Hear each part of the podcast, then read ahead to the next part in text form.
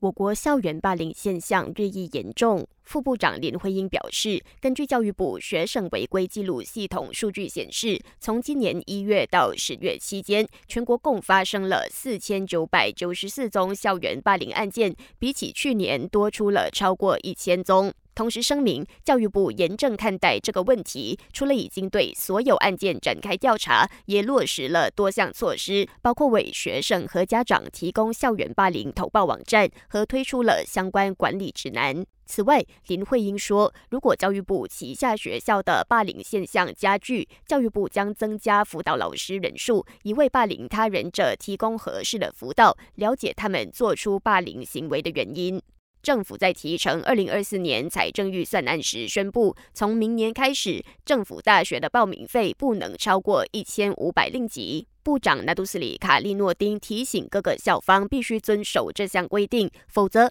高等教育部将采取行动对付。